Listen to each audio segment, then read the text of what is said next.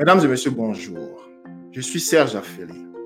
Bienvenue dans l'émission des Africains d'Amérique. En décembre 2020, la FDA a octroyé l'autorisation de mise sur le marché de deux nouveaux vaccins contre le COVID-19. Depuis lors, seulement 40 millions de personnes se sont faites vacciner à travers le monde, quand on sait que la population mondiale s'élève à plus de 7,8 milliards d'habitants. Ce faible taux de couverture vaccinale s'explique par plusieurs raisons parmi lesquels le nombre insuffisant de vaccins disponibles, mais aussi au scepticisme alimenté par des théories complotistes et conspirationnistes, mettant en doute l'efficacité de ces vaccins ainsi que la technologie utilisée pour les produire. Pour en savoir plus sur le sujet, je reçois deux scientifiques africains. Mon premier invité se nomme Dr Yvonne Obowan. Elle est titulaire d'un PhD en neurosciences d'Emory University obtenu en 2015.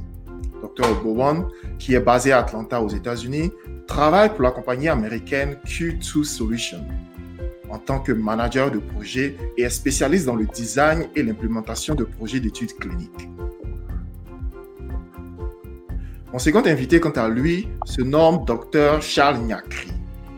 Il est titulaire d'un doctorat d'État en médecine obtenu à l'Université d'Abidjan en 2009.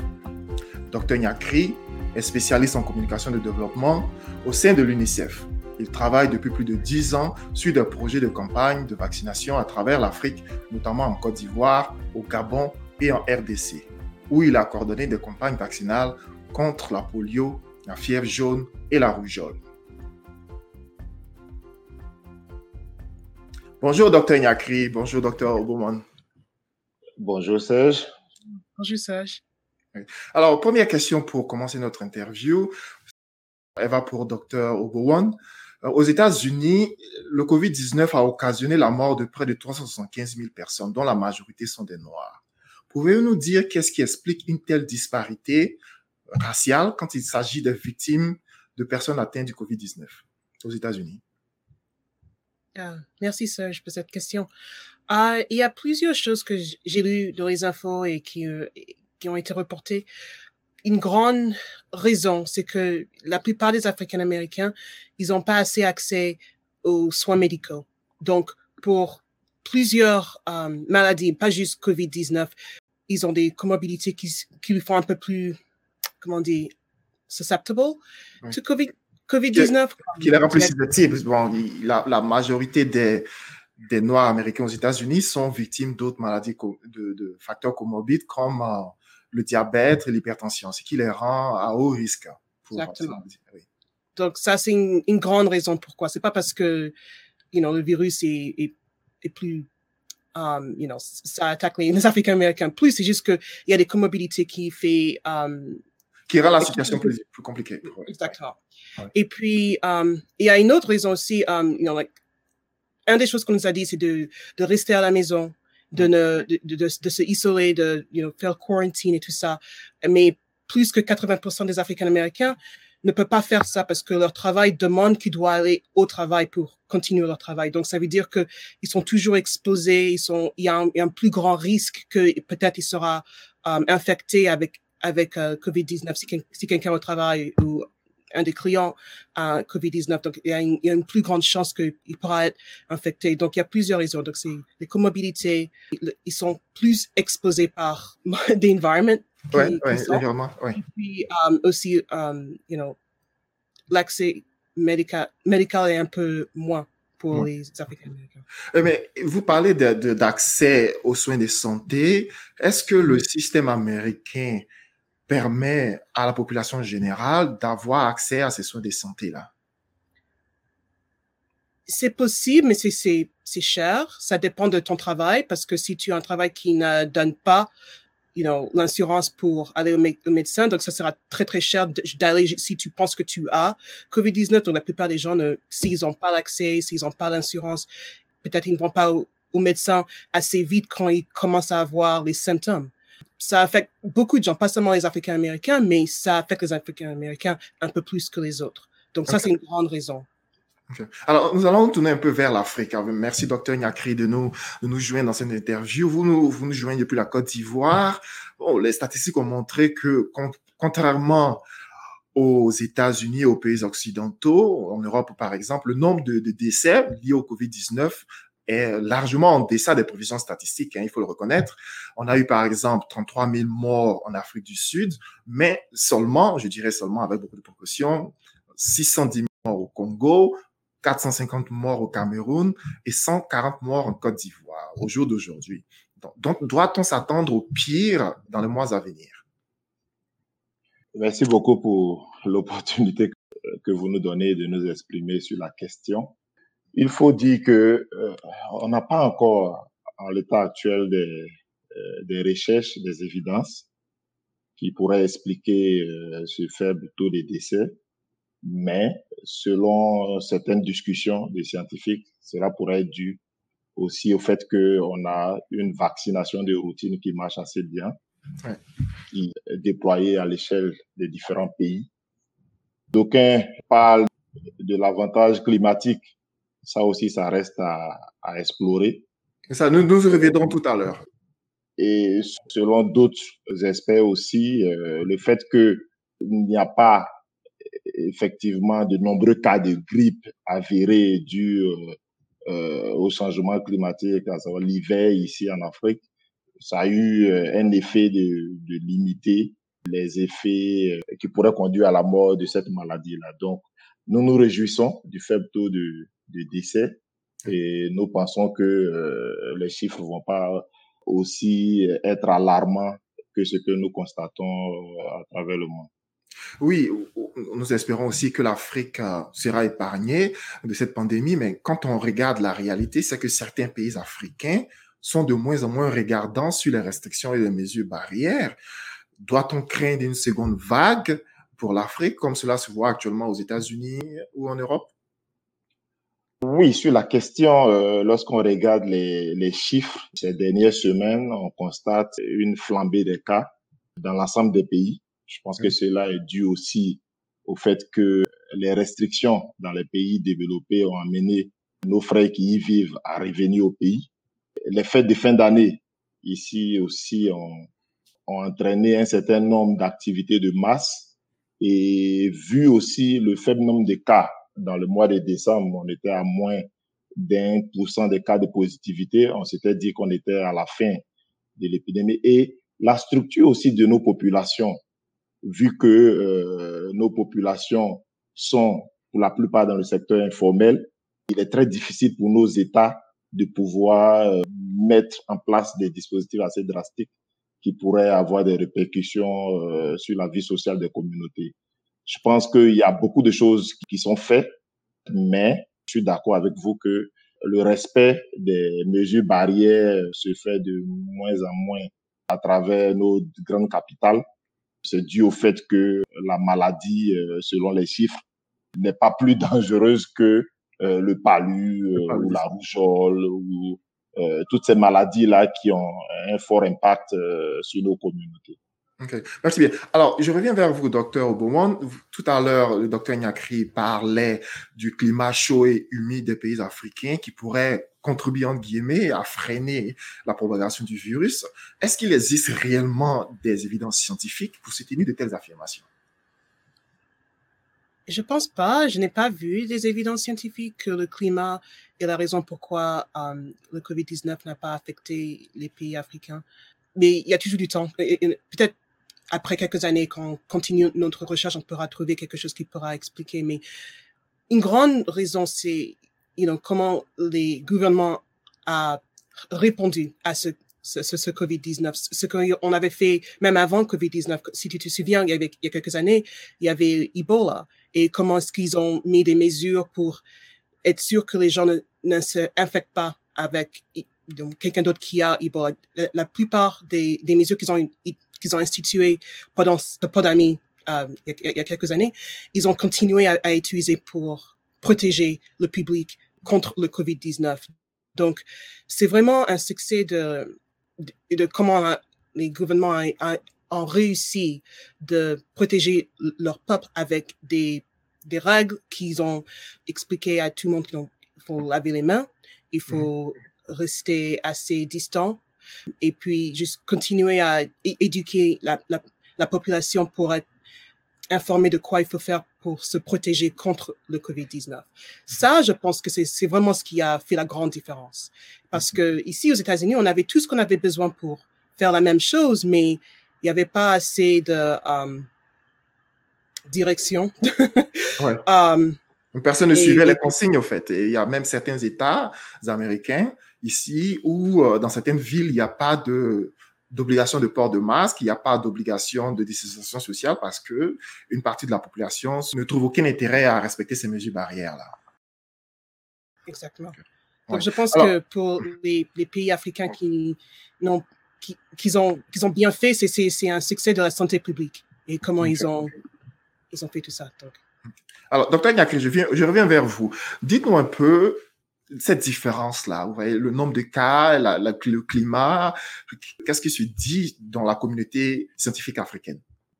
Ces chiffres-là interpellent euh, la communauté scientifique africaine en ce sens que nous sommes bien obligés de pouvoir approfondir les recherches pour pouvoir donner une explication assez scientifique à ce phénomène-là qui a qui a endeuillé le monde et qui continue encore d'endeuiller le monde vu que il y a certaines mutations et nous sommes toujours craintifs de pouvoir avoir ces mutations ici parce que euh, nous n'avons pas toujours les mêmes plateaux techniques qu'en en Occident. Mais il faut dire que euh, la communauté scientifique est en train de bouger.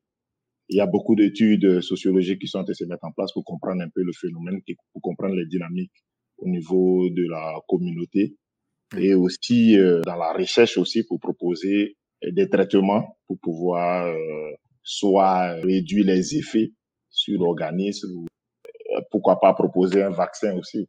Euh, Je pense qu'il y a certains pays africains qui ont qui ont la technologie assez avancée, qui sont mieux nantis que d'autres et qui peuvent se permettre aussi de pouvoir proposer. Vous, vous pensez à quel pays africain, par exemple? Oui, euh, on a beaucoup de pays africains, hein, le Maroc, le Nigeria, l'Afrique du Sud, je pense que ces pays-là ont, ont, la technicité, ont le plateau technique assez mhm. évolué pour pouvoir euh, euh, proposer euh, un vaccin aussi qui pourrait être accessible à nos communautés. Okay. Merci bien. Alors, cette fois-ci, je vais me tourner maintenant vers un autre invité qui, elle, est basée en Angleterre pour parler de ce que représente la prise en charge des patients atteints du COVID-19. Donc pour cela, j'invite euh, mademoiselle Patricia Garzanet qui nous rejoint depuis l'Angleterre. Bonjour Patricia. bonjour Serge. Merci pour l'opportunité que vous m'offrez de pouvoir m'exprimer par rapport à ça. Merci beaucoup de, de, de, vous joindre à nous dans cette interview. Vous mhm. êtes aide-soignante dans un centre hospitalier qui s'occupe des personnes âgées. Vous mhm. êtes constamment en contact avec des personnes d'un certain âge. Racontez-nous un peu quels sont les, les challenges auxquels vous faites euh, face, les réalités que vous vivez sur le, sur le terrain quand il s'agit de prendre soin de personnes âgées dans une période d'épidémie comme le Covid-19.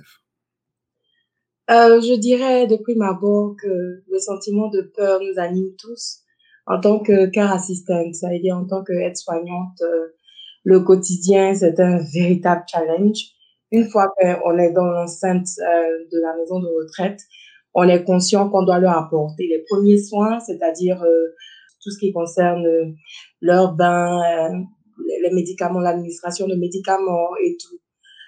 J'avoue qu'à la première vague, la méconnaissance peut-être de la maladie a fait que le gouvernement ne nous a pas donné forcément les moyens pour pouvoir faire face à cette maladie. Mais lors de cette deuxième vague, on a vraiment senti un sursaut. On, on nous donne les moyens pour pouvoir nous protéger. On dira que c'est jamais suffisant, mais il y a la conscience aussi professionnelle qu'on doit avoir et puis se dire que bon, on a les moyens, mais il faut en plus de ça avoir la, la conscience professionnelle qui accompagne. Mon quotidien le matin, c'est de, de leur donner leur bain, comme j'ai dit, oui. euh, avec euh, euh la visière médicale, là, oui. euh, avec des gants avec des tabliers jetables. Bon, voilà, chaque client ou chaque patient euh, reçoit les mêmes soins. Mhm. Et donc, euh, voilà, je, je peux dire que c'est avec un sentiment de peur. Mais après, c'est un choix de carrière. Donc, euh, voilà, on y va. Et, et comment est-ce qu'on fait pour surmonter cette peur? Tu ne dois pas hésiter parce que, comme j'ai dit plutôt, c'est un choix de carrière. Mhm. Donc, tu dois faire face. Nous sommes africains, nous sommes croyants. Donc, chacun utilise un peu ce qui peut lui donner du courage. Pour mon cas, c'est la prière, mhm. c'est la communication avec mes collègues, c'est euh, en parler parce qu'il y a souvent des collègues qui ne prennent pas ça trop au sérieux, qui par exemple ne portent pas le masque. Et bon, c'est à toi en tant que euh, son collègue de lui faire comprendre que ben à la fin tu me mets en danger, tu te mets aussi en danger, tu mets les patients en danger. Donc euh, voilà, chacun utilise ce qu'il peut pour pouvoir surmonter ça. Mais j'avoue que c'est un peu difficile, mais bon, on y va. Euh, parlez-nous un peu du taux de mortalité dans votre établissement, si cela n'est pas indiscret, bien sûr. Non, pas du tout. Euh, il faut dire que jusqu'à la semaine passée, on a perdu quand même cinq patients sur un de nos étages. Ça a été très lourd euh, psychologiquement pour le staff qui était présent ce jour-là. Et puis bon, ils sont pratiquement tous morts dû au Covid. C'est vrai que ce sont des personnes âgées. Ils avaient des précédents de santé mais le Covid n'a pas aidé. Donc, euh, pour le moment, on dira, on, parlera de ces cinq euh, patients, mais on a eu beaucoup de contamination sur les autres, euh, les autres étages et contamination due à nous, le staff. C'est le staff qui a plutôt envoyé ça dans l'enceinte. Et donc, c'est pour ça que je dis qu'on a une, une, grande responsabilité parce que ces personnes elles sont âgées, elles ne sortent pas pratiquement. C'est nous qui venons du dehors et donc, pour le moment, ça fait peur. Et euh, par rapport au fait qu'il y a eu beaucoup de staff contaminés, on est à 55% de staff contaminés, mhm. ce qui est trop. Oh, le gouvernement a envoyé des équipes médicales de l'hôpital pour nous faire vraiment des tests. Il y a plusieurs tests qui sont sortis. On a un test de 30 minutes. Le test ressemble un peu au test de grossesse. C'est-à-dire que quand tu rentres dans l'enceinte, euh, avant de commencer ton shift, Mhm. tu es obligé de faire ce test-là, c'est-à-dire euh, le swab euh, de, de, la bouche, du nez, et tu attends 30 minutes avant d'avoir la permission de rentrer sur, euh, dans, dans l'enceinte. Oui. Et je pense que c'est déjà une avancée. Okay. C'est vrai que c'est pas fiable à 100%, mhm. Mais on a pu découvrir que des staffs étaient positifs. Donc, je me dis que, bon, on est quand même en route. On a bon espoir que, bon, cette pandémie-là finira on a commencé les séances de vaccination au sein du personnel et puis au sein des patients. Donc, euh, voilà. Et vous avez déjà reçu votre, votre vaccin? Moi, mon cas, il est un peu plus particulier parce que euh, j'ai un problème de la thyroïde et puis je suis un terrain allergique euh, grave. Donc, mon docteur m'a conseillé pour le moment d'attendre jusqu'à ce qu'on sache. Parce que, bon, il y a, comme vous l'avez dit, il y a des personnes qui comportent des informations disant que, bon, il n'est pas efficace et tout.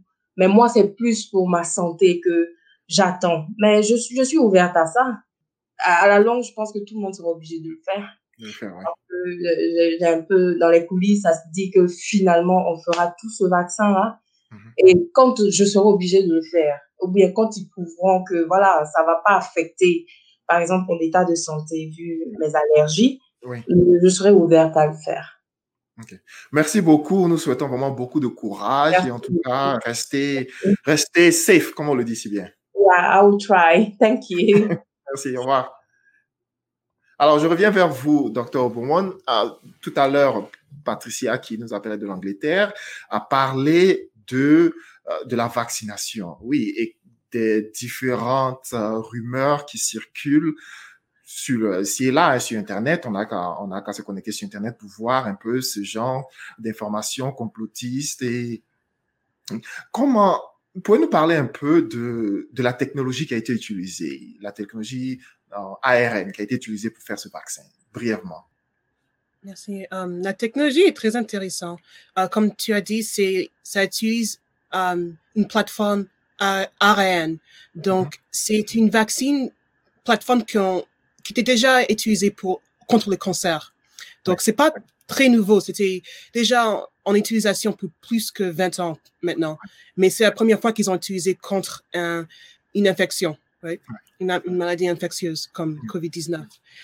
Et puis, COVID-19 est un virus, comme, comme on a dit, et, et quand tu regardes à COVID-19 en dessous d'un microscope, ce que tu vois, que c'est une reine autour du, du, du RN mm-hmm. um, et qui a des petites spicules. Et les spicules, c'est ça que le virus a besoin d'utiliser pour entrer dans notre, dans notre corps. Donc, la vaccine ARN continue l'info du virus qui construit le, un des spicules. Donc, la vaccine ARN qu'on injecte dans une personne, ça vient dans notre corps et après notre corps euh, développe des, anticorps contre, contre la maladie. Développe des anticorps contre contre le virus, contre le, le spicule exactement, parce que c'est ça que le corps va voir si on devait euh, être infecté par le COVID-19. Donc, um, c'est très, c'est génial, c'est, c'est, c'est, it's, really cool, euh, dans mon avis. Et c'est efficace. Il n'y a, a, pas beaucoup d'effets secondaires. Um, et puis, il y a, comme tu as, dit, il y a déjà des gens qui ont, maintenant, ils ont eu leur vaccin ici aux États-Unis. Ça marche, ça marche bien. Donc. Et oui, et, l'avantage avec euh, ce, ce, nouveau type de vaccin, de messager euh, ARN, c'est qu'il n'utilise pas le, euh, le, le, virus en lui-même, contrairement aux autres euh, vaccins qui sont utilisés, qui sont soit des virus atténués ou des virus morts. La technologie euh, ARN messager n'utilise pas le virus en lui-même, c'est juste une petite partie du virus qui ne peut pas se reconstituer en virus. Et c'est ce qui est important, il faut que les gens comprennent, c'est que cette technologie, on n'injecte pas de virus à COVID-19 à l'individu. C'est juste un message qui est injecté à l'individu et qui permet au système immunitaire de développer des anticorps contre le virus si éventuellement on était exposé au virus. Voilà. Et, c'est ce qui est important. C'est mhm. important de, dire ça. C'est très, très important de souligner que ce n'est pas le virus qui qu'on injecte dans les, euh, les, patients.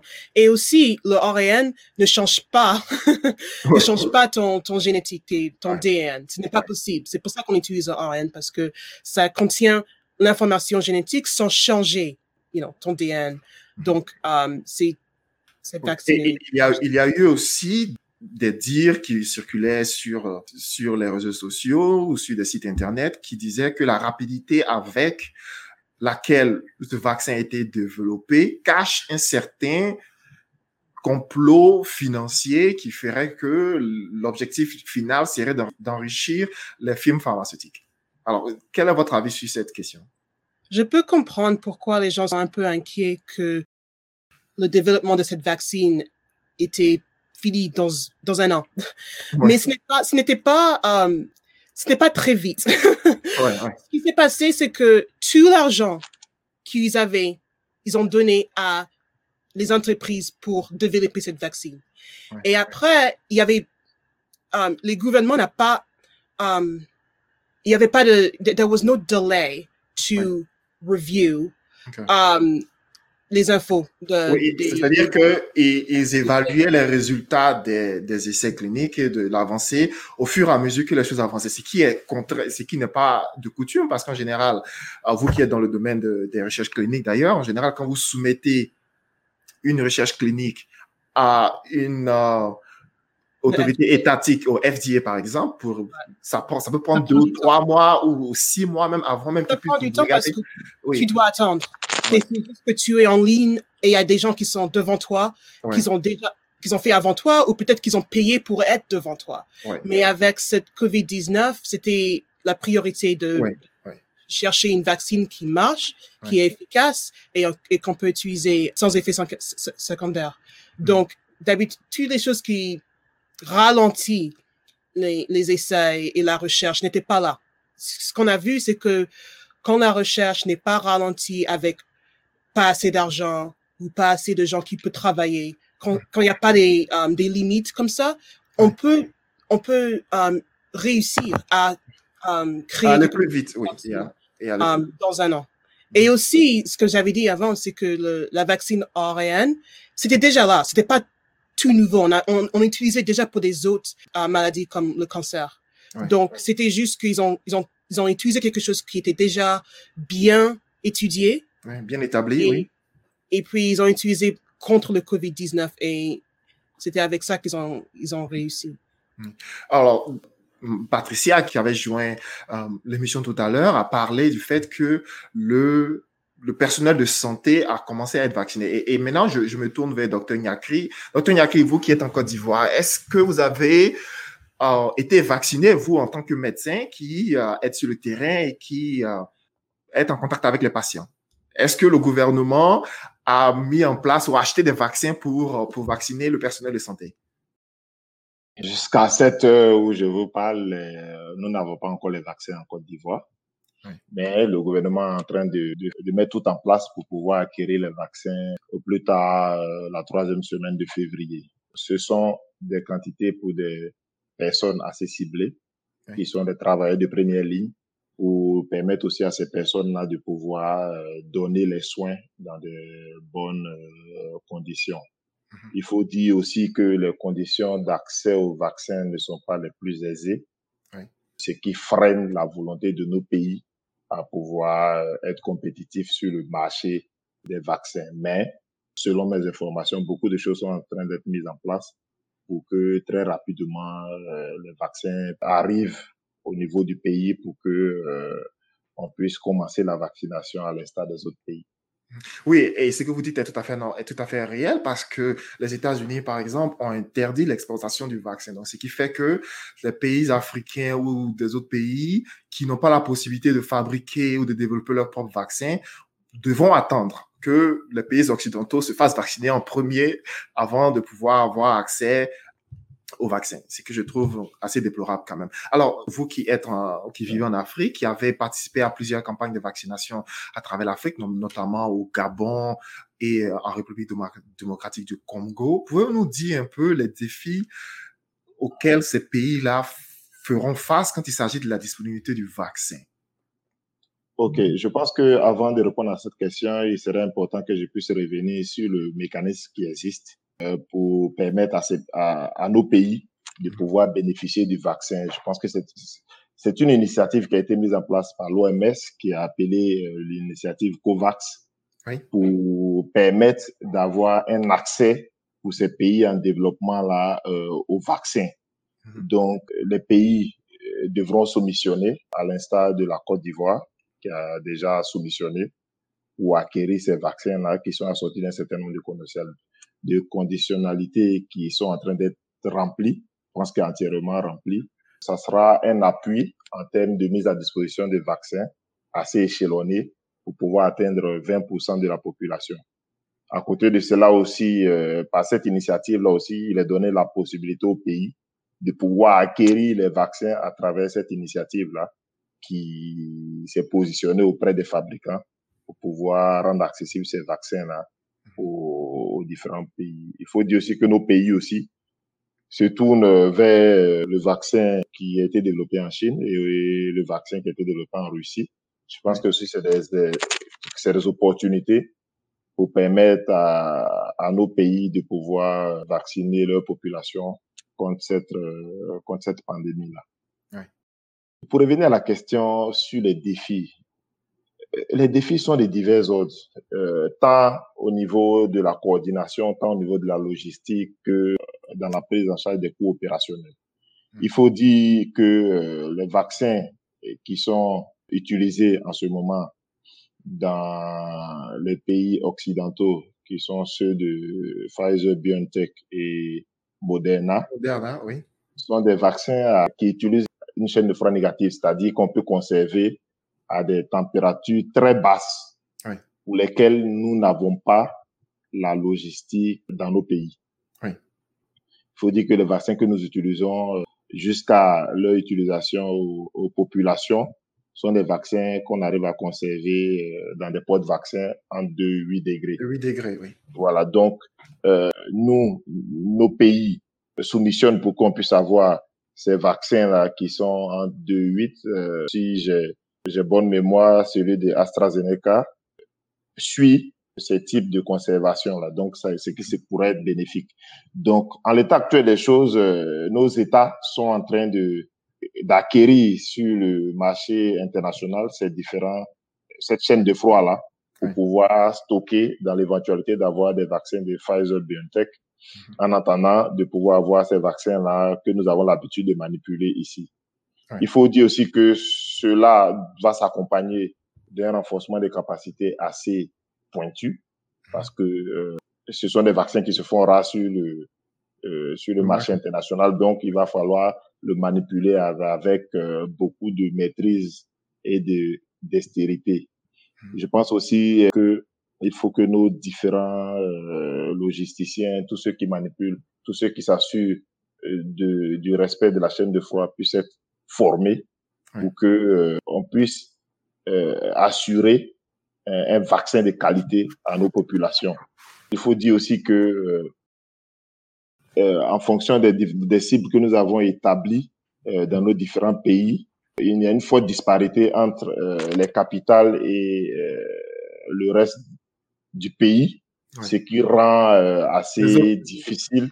Ouais, les zones euh, rurales où les, les, les, les, routes ne sont pas bien profilées et, assez difficile quand même d'accès. Alors, je vais me tourner cette fois-ci vers euh, Dr Oboumouan. Aux États-Unis, la couverture vaccinale, elle aussi, aussi s'est faite par phase. On était, il y a quelques jours, dans la première phase, considérée la phase A1, 1A ou A1, comme vous voulez, qui était réservé aux agents de santé. Moi, d'ailleurs, j'ai reçu mon premier vaccin, parce que je travaille dans le domaine médical.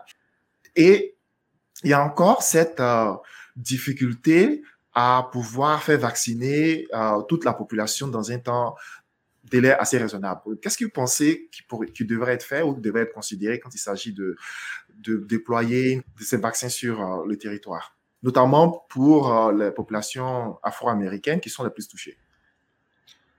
Um, ben pour l'instant, parce qu'il y a une limite des, doses qu'on a, on peut pas on, peut pas ouvrir un, une clinique et dire à, tout le monde, bon, si tu viens, on va te donner une vaccine parce qu'il n'y a pas assez. Mhm. Donc, je comprends pourquoi ils ont, ils ont essayé de prioriser les gens qui sont plus à risque. Donc, mhm. les gens qui travaillent dans les, um, le domaine médical, oui. Dans les, dans le domaine médical, les gens, les gens qui sont très âgés ou qui ont plusieurs des comorbidités. Mais um, on dirait pas qu'il y a assez de direction parce que chaque État aux mhm. États-Unis, ouais, gère ça comme ils veulent, oui. Ils, ont ils ont leur leur façon de le faire. J'ai entendu que dans dans quelques États, you know, il faut que regarder sur le um, Department of Health website pour regarder où est-ce que tu es sur la, la phase. Si tu es 1, 2, 3, tout ça. Um, mais parfois, c'est possible de, si tu travailles dans un, dans une clinique, peut-être tu peux, tu peux être, um, tu peux avoir Tu peux être prioritaire, oui. Oui, mhm. si tu, oui, donc, il n'y a pas assez de direction. Si c'était un peu plus simple, ce sera, ce sera plus facile, je pense, pour tout le monde de comprendre où est-ce qu'il peut aller et quand est-ce qu'il peut aller. Mhm. Mais parce que, you know, tout le monde le fait différent, ça fait un peu de confusion. Donc, s'ils pouvaient essayer de, de, trouver une façon de, de, faire un petit peu plus consistant entre tous les États, peut-être ça peut aider. Um, mais aussi, il y a l'éducation. il y a des gens qui qui peuvent qui peuvent avoir la, la, vaccine, mais qui ne, ne, ne choisissent pas de, de, de prendre. J'ai vu que des, des gens qui travaillent dans le domaine médical, qu'ils hésitent à prendre la vaccine parce qu'ils sont pas sûrs, ils ne comprennent pas ou ils pensent qu'il y a quelque chose qui ne va pas avec.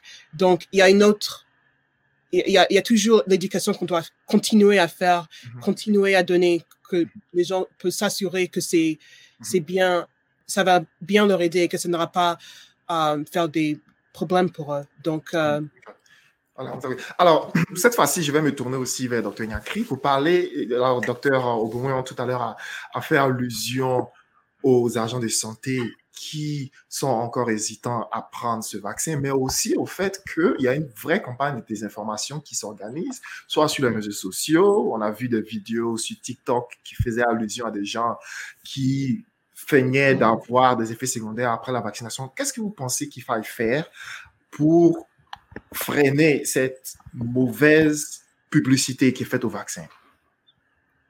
Docteur Nyakri.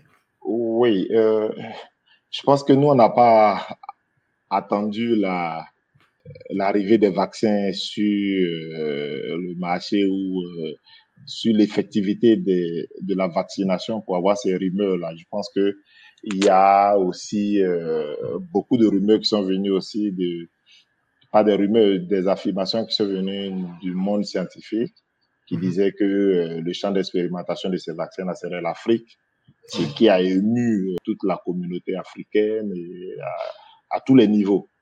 Donc, je pense que ça aussi, ça a contribué à, amplifier la méfiance.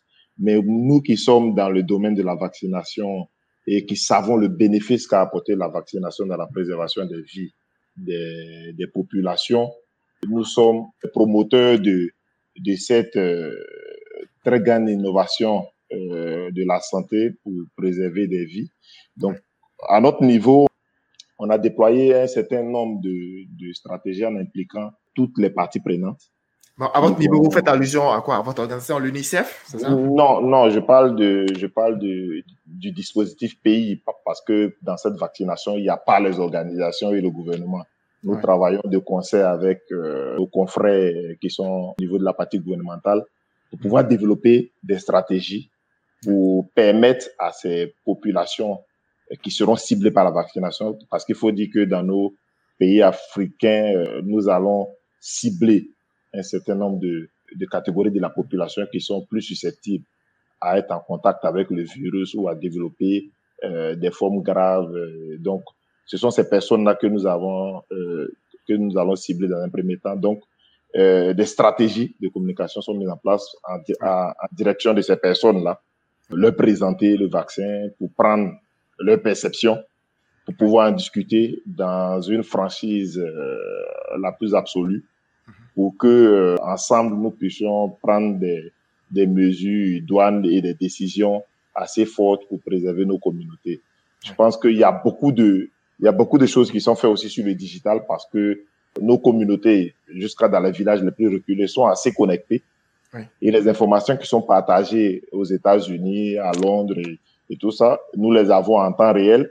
Et généralement, on se dit que quand ces informations-là viennent des États-Unis, ça veut dire que c'est la bonne information. Donc, il faut...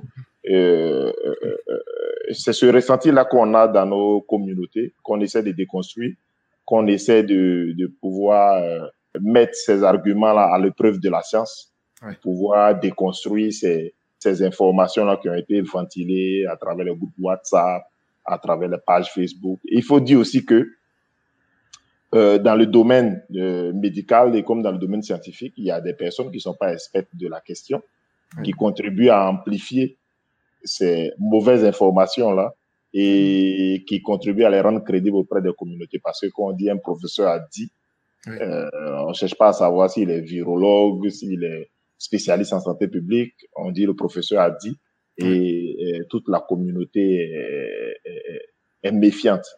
Donc, nous prenons ce problème-là très, très au sérieux. Il faut dire que euh, en Côte d'Ivoire, dans le mois d'avril et mai, quand on a connu les pics, notre couverture vaccinale nationale a plongé. Les, les mamans ne fréquentaient plus les centres de vaccination ouais.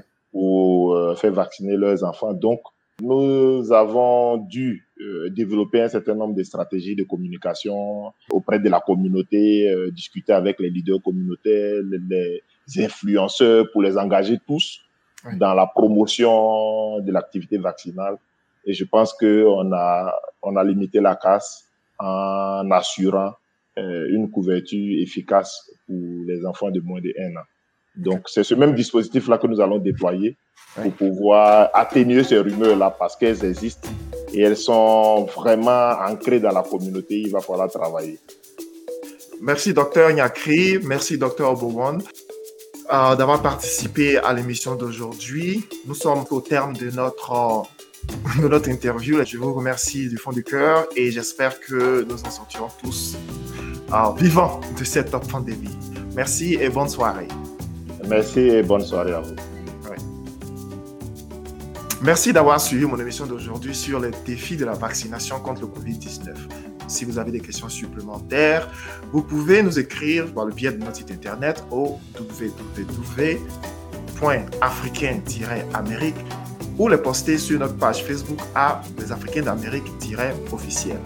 Sur ce, je vous dis au revoir. Je vous donne rendez-vous la semaine prochaine pour un autre épisode des Africains d'Amérique. Et à très bientôt.